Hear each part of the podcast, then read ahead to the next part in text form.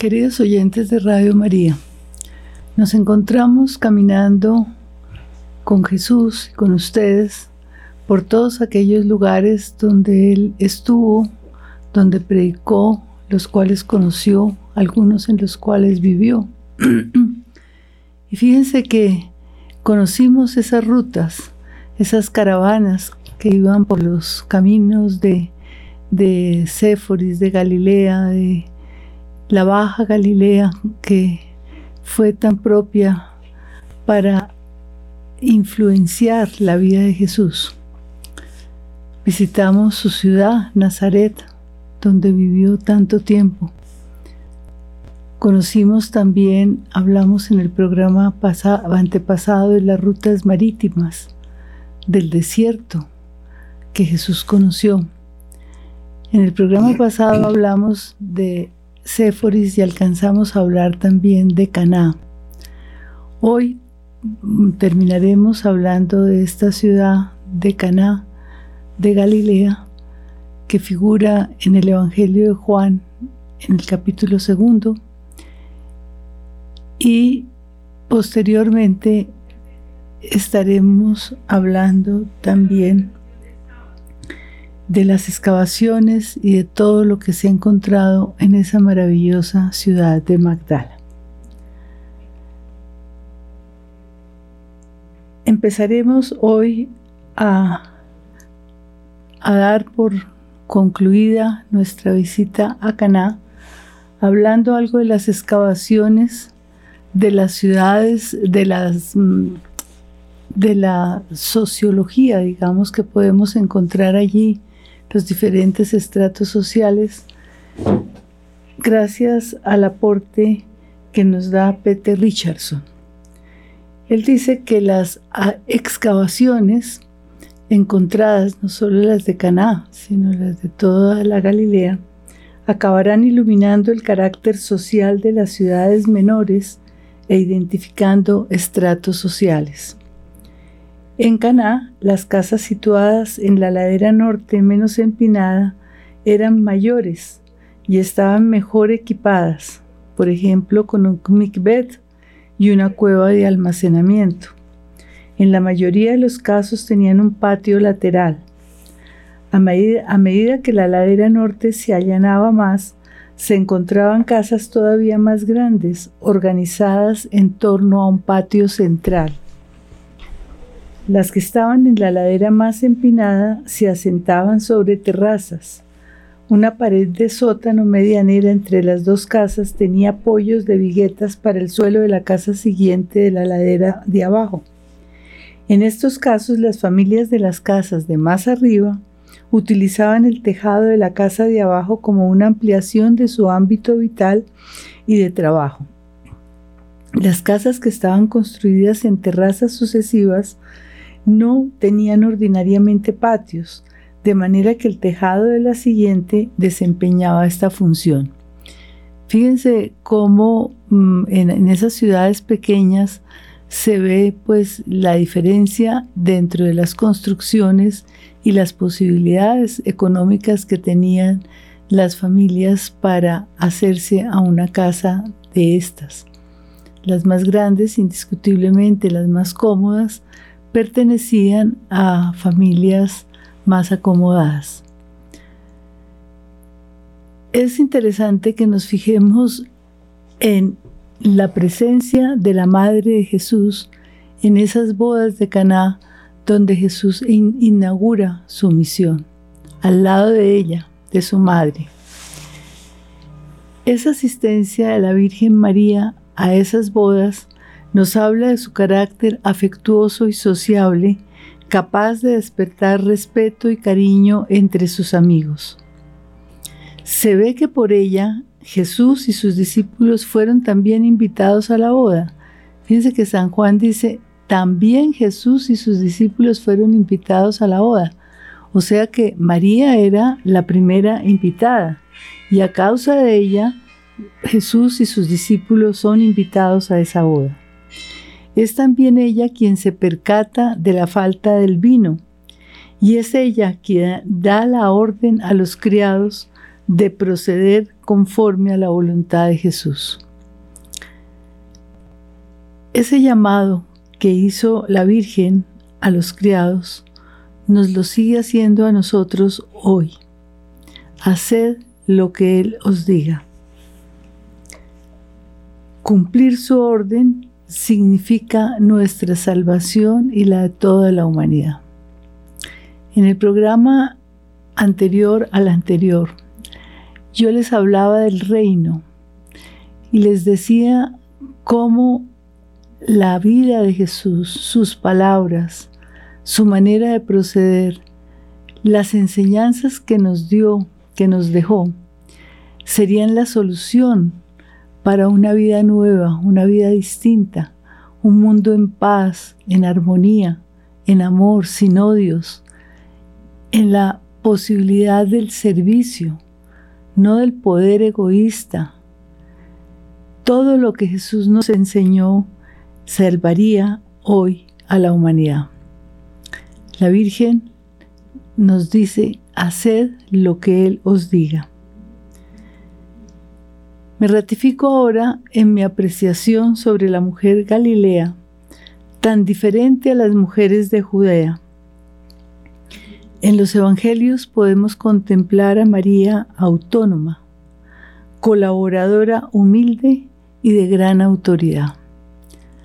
Eso es importante que lo tengamos en cuenta porque nos va señalando esa personalidad de María, la Madre de Jesús.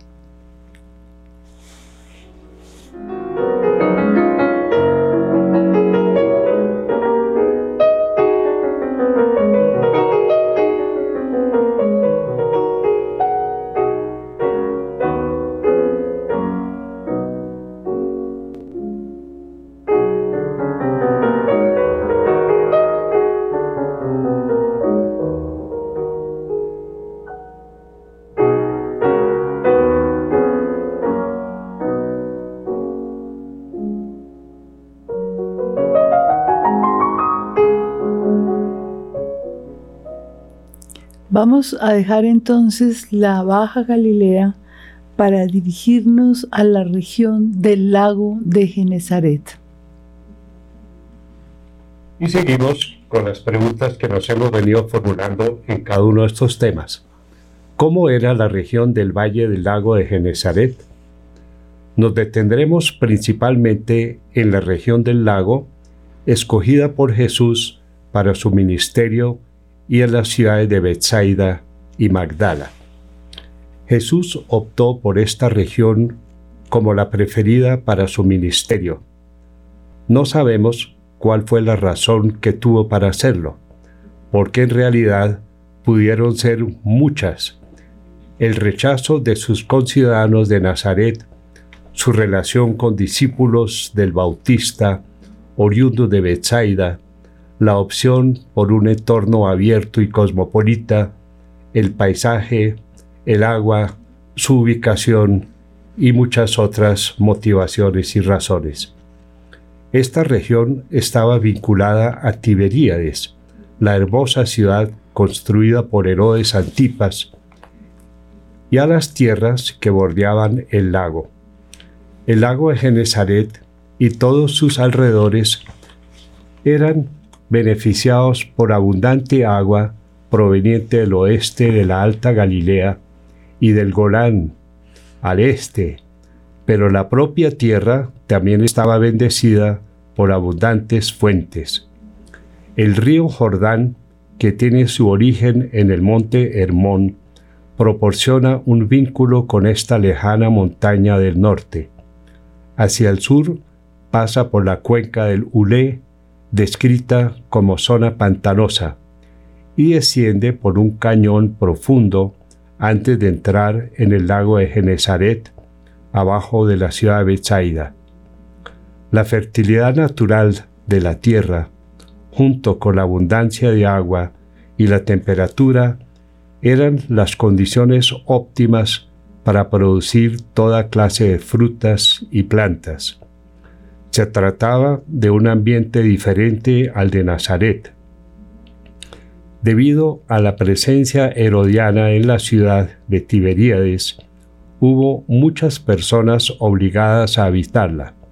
La clase alta herodiana poseía inmensas y bellas fincas al otro lado del Jordán, sobre todo en la fértil región del Golán.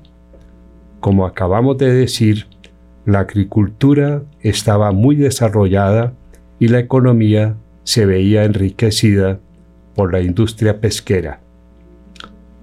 Sabemos con certeza que el mar o lago de Genezaret fue centro fundamental de la actividad de Jesús.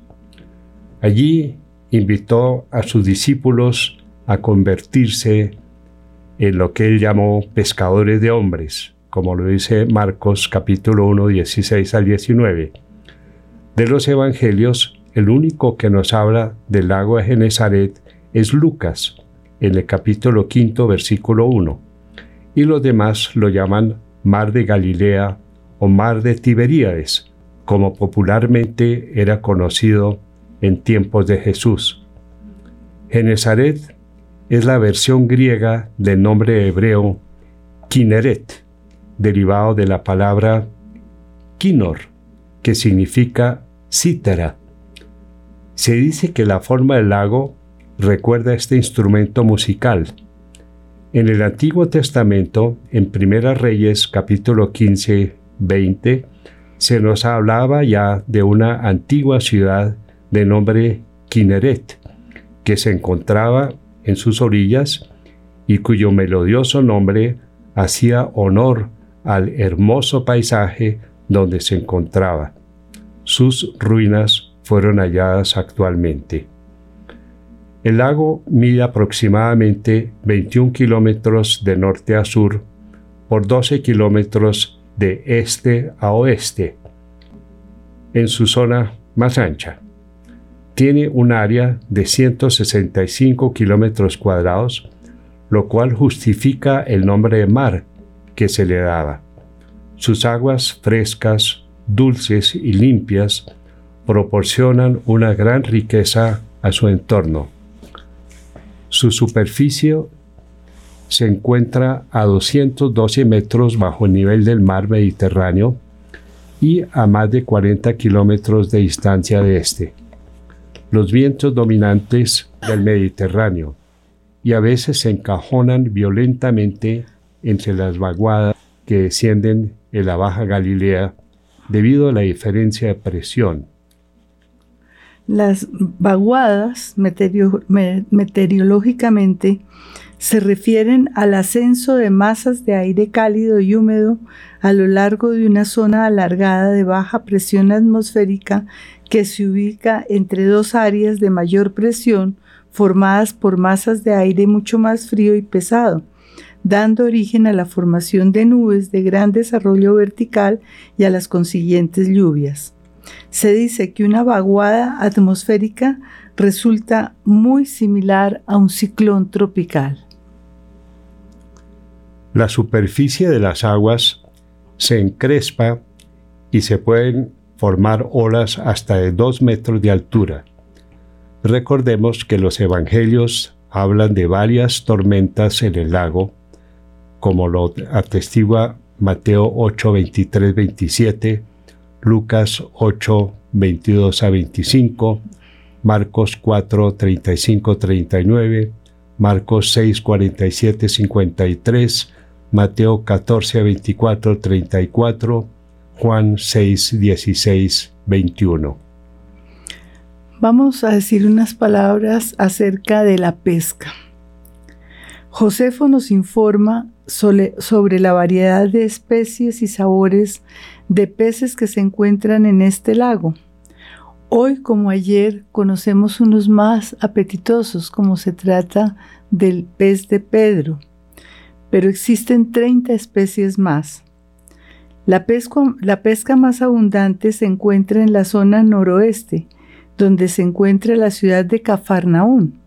Allí, como nos cuentan los evangelios y como hemos visto ya varias veces, estaban las viviendas de los pescadores discípulos de Jesús. Algunos de ellos, Andrés y Pedro, venían de Bethsaida, que precisamente significa abundancia de pescado o casa de la pesca. En la actualidad se ha recogido abundante material del siglo I relacionado con esa actividad, como es el hallazgo de una barca del siglo I, como la veíamos ahora en las, en las mm, diapositivas. Charles Ward tuvo el privilegio de examinar la denominada Barca de Galilea. Fue encontrada en el año 1986 en el mar de Galilea y nos ilustra acerca de este descubrimiento que puede ayudarnos a conocer cómo se llevaba a cabo la navegación y la pesca en la época de Jesús. La barca fue construida en el siglo I antes de Cristo y fue usada hasta el 70 después de Cristo. Su aspecto es bastante tosco. La borda se encuentra se encontraba muy cerca del agua, con el fin de que los pescadores pudieran jalar las redes y llenarla de peces. Su construcción no estaba prevista para evitar que durante una tormenta el agua se metiera a la barca inundándola completamente. Sus propietarios debieron ser gentes del común. Aunque dentro del recurso profundamente didáctico de las parábolas de Jesús, el mundo agrícola desempeña un lugar importantísimo, los peces que se mencionan junto al pan constituían parte del alimento cotidiano de muchos de sus oyentes. Por los evangelios vemos que la pesca era una ocupación lucrativa. Marcos nos dice que Zebedeo tenía jornaleros, de modo que su negocio debía ser bueno y no simplemente una actividad para cumplir con la dieta diaria. Marcos 1:20. Como otras tantas ocupaciones en Galilea, la industria pesquera debía involucrar no solo a los hombres, sino también a las mujeres.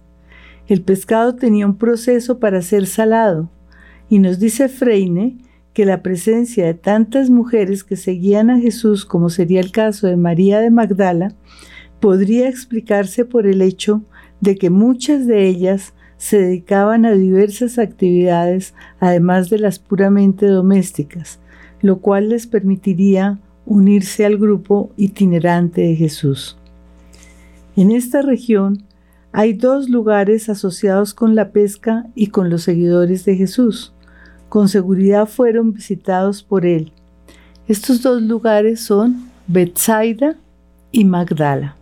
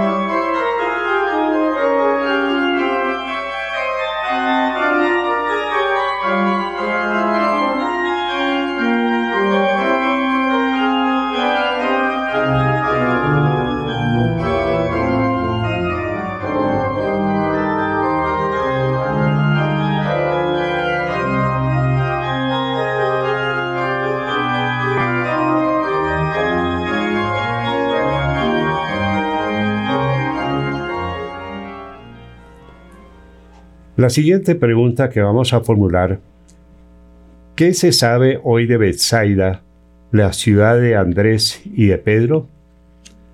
En Bethsaida debió encontrarse el hogar de Santiago y Juan, los hijos del Cebedeo, antes de irse a vivir a Cafarnaún. Allí nacieron Andrés y Pedro, como lo dice San Juan, capítulo 1, versículo 44, capítulo 12, 21, y también Felipe, como lo dice Juan, primera, versículo 43. Charles Worth, hablándonos de esta ciudad, nos cuenta que Rami Araf y E. Robinson afirman que el yacimiento encontrado en Etel, donde se halló gran cantidad de utensilios del siglo I, corresponde a la antigua Bethsaida. Nos dice que después de la época de Jesús se cambió el curso del Jordán, con lo cual Bethsaida quedó un poco apartada de la ribera actual. Josefo nos cuenta que Filipo, el hijo de Herodes el Grande, heredó de su padre el territorio del Golán y que en el año 30 después de Cristo elevó la villa pesquera de Bethsaida a la categoría de ciudad, polis, dándole el nombre de Julias en honor a Livia Julia, esposa del emperador Augusto y madre de Tiberio, emperador reinante. Era una manera de deificar a Julia, que había muerto unos meses antes, y compartir con otros muchas provincias orientales donde el emperador y su esposa eran venerados como dioses. Por lo encontrado hasta ahora, se puede afirmar que las casas estaban mejor construidas que las de Cafarnaún. Sus muros tenían más de 60 centímetros de espesor y las habitaciones, alrededor de un patio, tenían un piso de piedra de basalto. Se han encontrado también pesas para redes de pesca, anclas, agujas y anzuelos. Un anzuelo todavía estaba sin curvar, lo cual indica que probablemente los anzuelos se fabricaban en este lugar o cerca de él. Una habitación subterránea con techo y losas de basalto dentro de la cual se desenterraron cuatro grandes tinajas de vino ha recibido el nombre de casa del vinicultor. Monedas herodianas, monedas del prefecto Grato, una moneda de Poncio Pilato del año 29 después de Cristo y monedas de Filipo que, que datan del año 30 después de Cristo demuestran la ocupación del lugar durante el tiempo de Jesús o en torno a él. Los arqueólogos han encontrado enterrados lo que se ha llamado instrumenta sacra, entre ellos dos palas de incienso hechas de bronce. Marcos 8:23 llama a Bethsaida come, que quiere decir aldea, pero Lucas 9:10 años más tarde la llamará polis. Me pregunto, ¿acaso este detalle no nos habla de la formación de los evangelios y de su trasfondo histórico?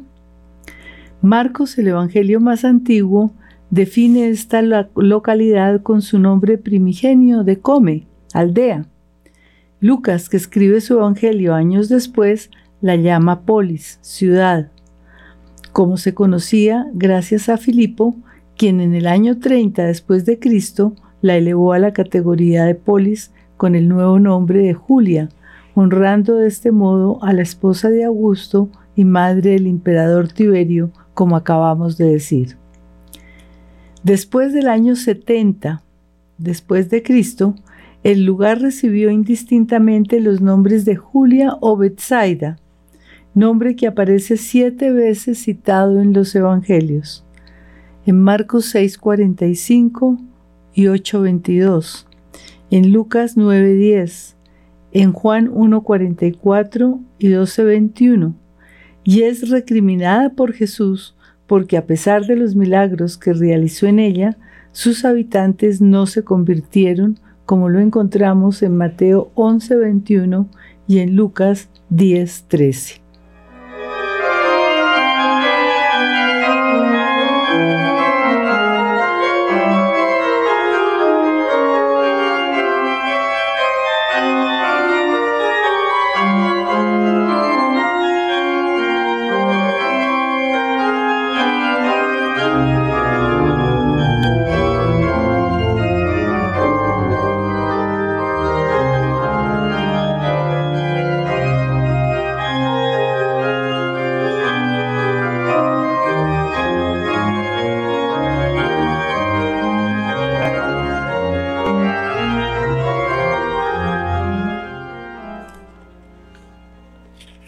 ¿Cuál es la importancia extraordinaria de Magdala para los estudios actuales sobre Tierra Santa?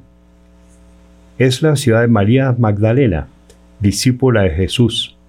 Sobre esta ciudad se han realizado investigaciones muy recientes que han dado origen a interesantísimos descubrimientos, los cuales ilustran no solo la relación con la ciudad misma, sino también con la realidad que se vivía en la Galilea de Jesús, así como los vínculos que unen al cristianismo con el judaísmo de aquel momento.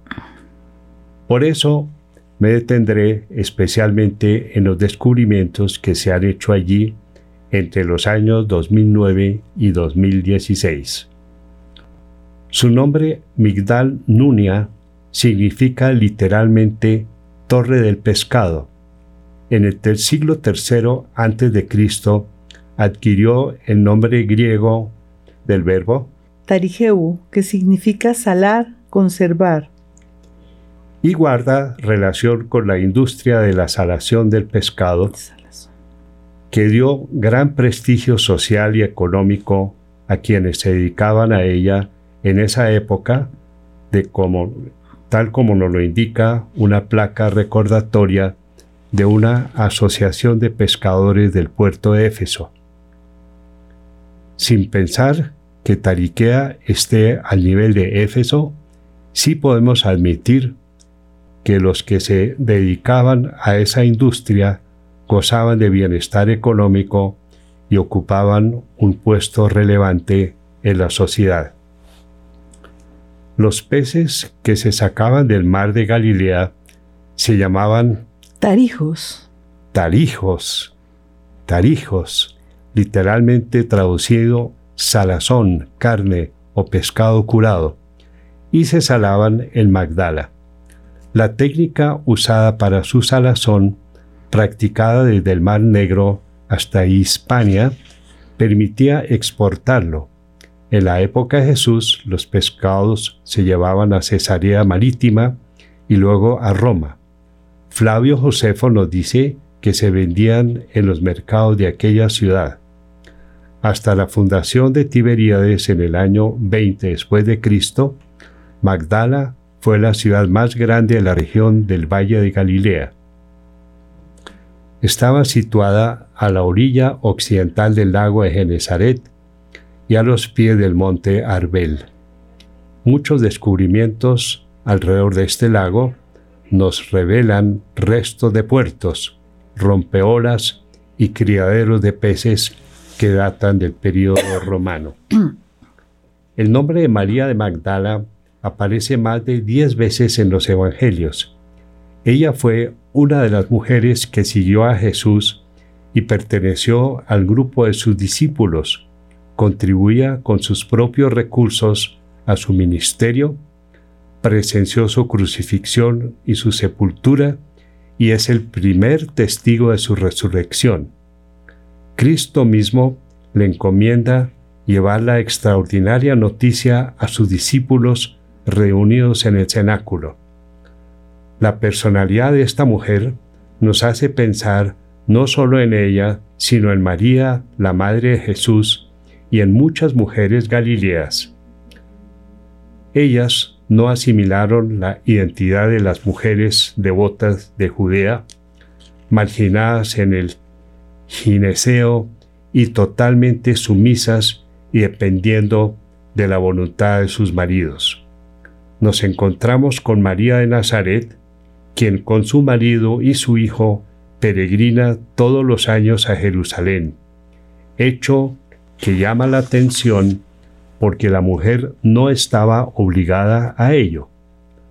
Como veremos en el Evangelio de Lucas, María, después de dar su sí a Dios como representante de toda la humanidad y de permitir el acontecer de Dios en ella, toma la iniciativa de visitar a su prima, demostrando que a través de sus libres decisiones asume siempre con valor todas sus consecuencias. María Magdalena ocupa un puesto destacado e importante dentro del grupo de discípulos de Jesús, de quien es fiel seguidora, oyente discípula y difusora de sus enseñanzas. Es de suponer por sus decisiones y por la forma como aparece en los Evangelios que pudo pertenecer a una familia destacada de su ciudad. Cuando pienso en Jesús y su relación con las mujeres, muchas veces me he preguntado, estoy hablando de María Lucía, quien hace estas reflexiones, por qué a lo largo de la historia la Iglesia ha dado a la mujer puestos secundarios, si como es evidente en el caso de María, Madre de Jesús, de María de Magdala, por elección de Jesús mismo y de tantas otras cuyos nombres nos han sido revelados por los Evangelios, en los Hechos de los Apóstoles y las cartas de Pablo, por designación divina, ocupan lugares relevantes en la historia de la salvación. En Magdala residiría un siglo después el judío Yosef ben Matityahu, conocido como el gran historiador Flavio Josefo, que ocupó el cargo de gobernador de Galilea durante la guerra judía entre los años 66 y 73 después de Cristo. Este autor que Magdala se había convertido en un lugar de congregación de rebeldes judíos que luchaban contra el poder de Roma. No eran todos originarios de la ciudad, muchos de ellos llegaron de otros lugares para ayudar con la revuelta. En el año 67 después de Cristo, los romanos, bajo la dirección de Vespasiano, sitiaron la ciudad y un gran número de sus habitantes huyó en embarcaciones por el lago. Otros perecieron. De los que permanecieron en Magdala, varios fueron ejecutados y convertidos en esclavos, o convertidos en esclavos. En el año 68 después de Cristo, Magdala fue destruida y con el tiempo totalmente enterrada.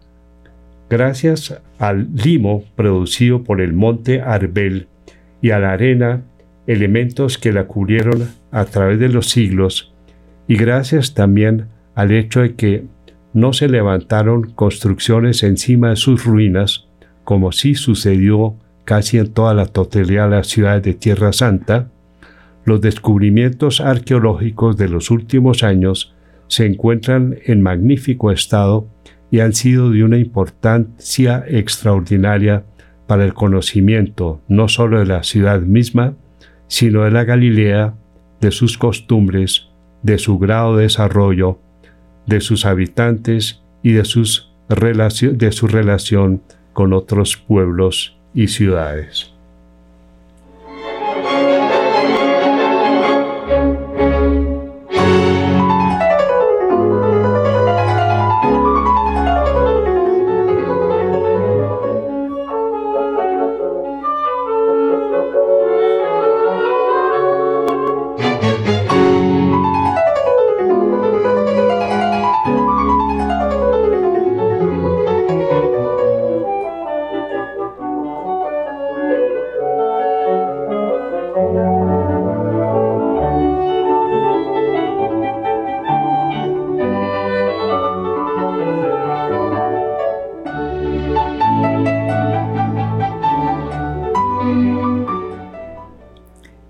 Que ese limo que produjo el monte Arbel preservó las ruinas de Magdala, conservándolas casi intactas hasta el día de hoy. En el año 2004, el director del Instituto Pontificio de Notre Dame de Jerusalén, el sacerdote mexicano Padre Juan Solana, adquirió un terreno de 8 hectáreas para construir un centro para retiros se disponían a comenzar las obras en el año 2009, pero antes los arqueólogos de la Autoridad de Antigüedades de Israel, Dina Avshalom Gorni y Arfan Naihar, deberían realizar las excavaciones requeridas por la ley con el fin de averiguar qué había en el subsuelo, Esto es una costumbre propia de los actuales arqueólogos de Israel. Antes de dar permiso para que se haga una construcción moderna, hay que investigar bien el suelo a ver si se encuentran ruinas de siglos anteriores. Lo maravilloso es que el primero de septiembre de este mismo año, estamos hablando del año 2004, encontraron una sinagoga del siglo I, una de las siete que existían en la región de Galilea en la época del Segundo Templo. Es una sinagoga pequeña, de 11 por 11 metros cuadrados, primorosamente decorada. Tiene tres columnas pintadas de rojo que soportan el techo tal como se veía en los palacios pompeyanos. En el piso se encontró un mosaico muestra del arte judío con una roseta de seis pétalos. Los artistas adoptaron el arte grecorromano, pero respetando la ley judía que prohíbe las imágenes y cualquier tipo de representación humana. En este punto conviene recordar varias cosas. Como sabemos, el pueblo judío siempre estuvo bajo la dominación de otros pueblos. Recordemos Egipto, Canaán, Babilonia, Grecia, Roma, todos con culturas y religiones diferentes. Los babilonios tenían la costumbre de inclinarse ante el rey. Y como esta actitud le encantó a Alejandro Magno, a partir de aquel momento todos los súbditos debían inclinarse ante el rey y prestarle una especie de adoración. Este gesto chocaba brutalmente con la identidad del pueblo hebreo que solo adoraba a su único Dios Yahvé. Recuerden ustedes que para el pueblo israelita, Yahvé es Dios, el creador del cielo y de la tierra, y solo ante Él se inclinaba, mientras que los otros pueblos extranjeros fabricaban ídolos e imágenes para ser por ellos adorados. Hemos visto también en programas anteriores cómo les fue mal a los griegos cuando el rey Seleucida, Antíoco IV Epífanes, al asumir el poder en el año 175 a.C., quiso imponer por la fuerza un modo de vida helenizado y el culto a los dioses griegos. La reacción de los judíos ante la pretendida imposición de idolatría y sacrificios a los dioses por parte del rey dio como resultado la guerra de los macabeos, Primera Macabeos 1, 44, 50. Y nadie más después se atrevió a meterse con la fe de este pueblo, defendida de manera heroica y protegida con multitud de normas. La Sagrada Escritura busca que el creyente no caiga en prácticas y abominaciones idolátricas. Por eso se le prohíbe tajantemente construir imágenes. Eso lo vemos desde el Éxodo 24, en Deuteronomio 4, 16, 7, 25, 26, 27, 15. La Mishnah, escrita en el siglo II después de Cristo, en el tratado Abodá Sará sobre la idolatría, ofrece muchos datos acerca de las costumbres religiosas de los judíos del siglo I. Hoy podemos entender entonces con base en lo que les estoy diciendo, cómo para los judíos el representar imágenes representaba parecerse a esos pueblos idolátricos. Por eso las prohíben. Sin embargo, no podemos desconocer la realidad. Los judíos galileos convivían permanentemente con tres culturas, además de la propia, la griega y la romana no podían ignorar el entorno que habitaban y compartían con gran número de gentiles. Tampoco podemos olvidar a Herodes el grande rey de Judea, amante de Roma y del arte de los romanos. Sus magníficas construcciones estuvieron siempre decoradas con frescos y mosaicos de estilo romano. En Masada encontramos un arte expresado en bellas figuras geométricas. En la ciudad alta de Jerusalén, en uno de sus palacios, se puede apreciar un bello mosaico que adorna uno de los baños de limpieza y otro también bellísimo en los baños rituales situados enseguida de los anteriores. Se pasaba a ellas después de haberse bañado para hacer la inmersión y el proceso de purificación. Estos mosaicos tenían figuras en forma de roseta con colores rojo, negro y blanco.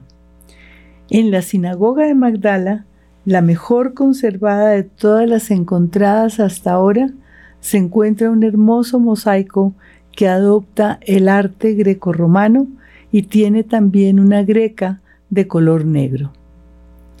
Recordemos también que muchos de los sacerdotes y sumos sacerdotes judíos, pertenecientes al igual que los saduceos a la clase más alta de la sociedad, aristocráticos y cultos, eran muy cercanos al rey y fueron asimilando sus costumbres. Esto explica que lugares como los baños rituales, y en este caso los de la sinagoga de Magdala, estuvieran tan hermosamente decorados. El complejo sinagogal de Magdala, compuesto de columnas, capiteles y puertas, es extraordinariamente completo. Cuenta con elementos artísticos como frescos, mosaicos y tres piedras donde colocaban la Torá. Dos de estas piedras son bloques con dos canales a cada lado. Allí se colocaban los rollos de la ley. La tercera piedra, encontrada en el centro de la sinagoga y conocida como la piedra de Magdala, es considerada por muchos expertos como uno de los descubrimientos arqueológicos más sobresalientes de los últimos 50 años. Dicha piedra, que sirvió como soporte para los rollos de la Torá, está tallada en altos y bajos relieves y ha sido interpretada por la doctora Rina Talgam como una representación del Santa Santorum del Segundo Templo de Jerusalén. Les hablo algo de esta doctora Rina Talgam que ha hecho estas excavaciones y ha estudiado con detenimiento todo lo que ha encontrado. Es profesora del Mandel Scholion Research Center para estudios avanzados de humanidades. Recibió su doctorado en 1996 de la Universidad Hebrea. Sus investigaciones se centran en el arte del Medio Oriente desde el período helenístico hasta el período Omeya. Cuenta con una especialización en pavimentos de mosaicos e influencias entre el politeísmo, el judaísmo, el samaritanismo, el cristianismo y el islam. El surgimiento del arte Omeya, este, arte es una producción, este arte es una producción artística de una dinastía de califas que reinó en el mundo islámico entre los años 661 y 750 y las sinagogas mismas.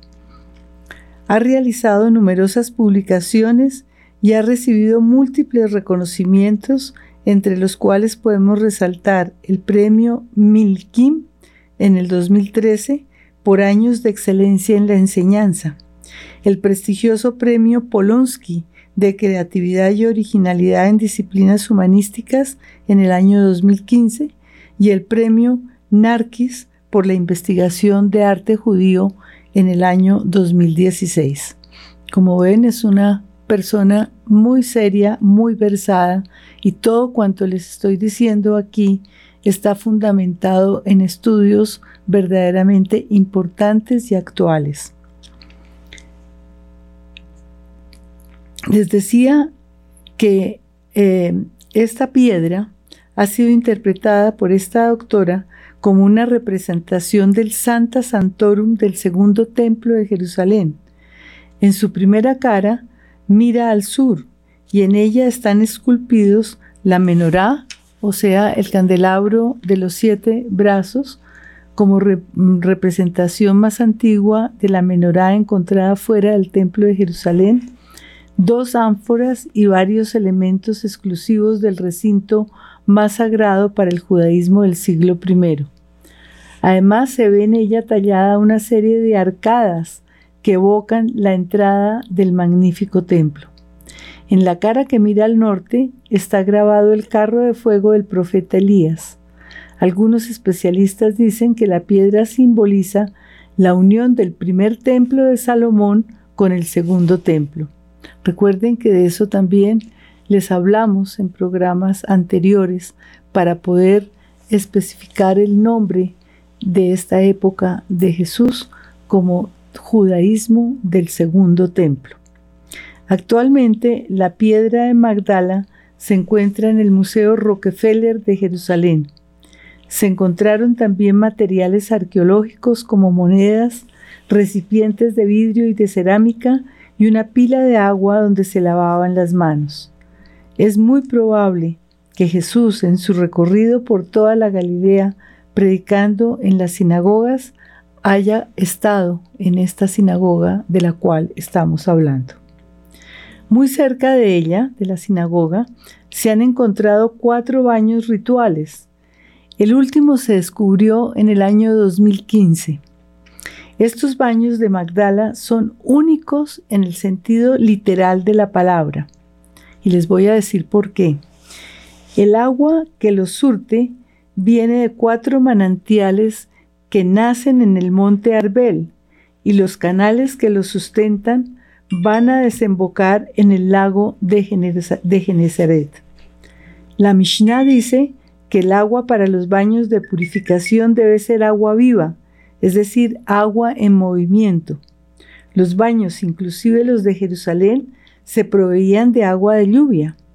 En Israel nunca se había descubierto una mikveh. Recuerden que la mikveh son esas tinas donde se bañaban para la purificación que obtuviera su propia agua del manantial.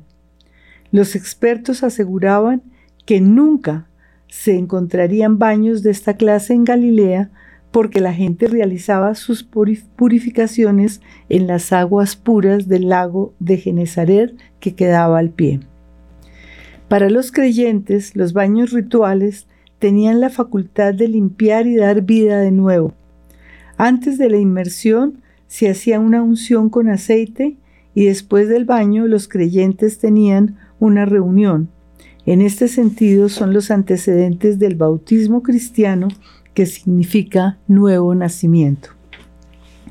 Eran tan sagrados para los judíos que durante la revuelta ocurrida en Galilea los cubrieron con trozos de cerámica y arena con el fin de protegerlos y evitar que fueran profanados, de modo que al regreso pudieran recuperarlos. Desgraciadamente esto nunca sucedió. Cerca de los baños se encontraron muchos objetos, entre ellos lámparas de aceite, recipientes de vidrio y monedas.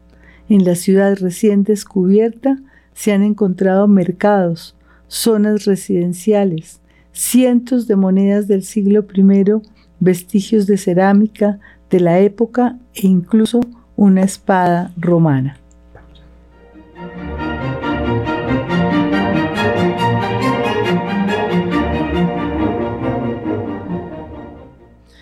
Los aportes arqueológicos sobre la ciudad de Magdala son tomados, lo que les estoy hablando, de unas conferencias dictadas en el año 2017 en Magdala por la doctora Marcela Zapata Mesa, arqueóloga de la UNAM, magíster en filosofía de la Universidad de Anáhuac de México y directora del proyecto arqueológico Magdala en Israel. Contó con la colaboración de Rosaura Sanz Rincón y de la doctora Andrea Garza Díaz. El convenio investigativo está dirigido por la Universidad Anáhuac de México, Sur, en convenio con el Instituto de Investigaciones Antropológicas de la UNAM. Para esta investigación se utilizó la prospección geofísica como primer acercamiento y conocimiento del lugar. Se realizó después una excavación extensa para recuperar datos y objetos por medio del registro tridimensional como una de las mayores fuentes de información. Esta información proporcionada por los análisis de material arqueológico, los análisis de residuos químicos, macrorestos y botánica ayudan a presentar una visión más clara y certera de lo que fue el pasado de las personas que vivieron allí. Este proyecto se, enfoca fundamentalmente en conocer la forma de vida de quienes vivieron en Magdala durante el siglo I antes de Cristo y siglo I después de Cristo, es decir, años 63 antes de Cristo al 70 después de Cristo. Procesos sociales y culturales, factores internos y externos que pudieron tener repercusión en el estilo de vida y costumbres domésticas y rituales, eventos como el paso de tropas romanas por Galilea, la destrucción del Templo de Jerusalén en el año 70, entre otros. Con esto les quiero decir pues la seriedad de las investigaciones y la maravilla que hemos encontrado en estos últimos tiempos en esta, en esta ciudad de Magdala tan importante conocida por Jesús, donde nació la primera apóstol del cristianismo, María Magdalena. Con esto terminamos este programa y si Dios quiere, en el próximo continuaremos con la visita a Magdala para después irnos ya a la Alta Galilea con Jesús de Nazaret. Muchas gracias y hasta luego.